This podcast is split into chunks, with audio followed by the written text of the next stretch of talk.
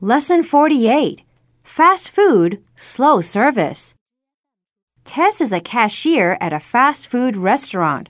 Michael is a customer in a hurry. Good afternoon, sir. How are you today? Save it, lady. Just get me a burger and fries. Would you care for a drink or anything else? Listen, though I know you're trying to be nice, I don't have all day. If I want anything else, I'll mention it, okay? Are you sure you don't want a dessert? A milkshake, maybe? No, just go and bring me my order, will you? Wait a minute. You look familiar. You're Michael Jordan, aren't you? Tell me, how does it feel to be such a famous basketball player? That's it. I've had enough. I'm going to a real fast food restaurant.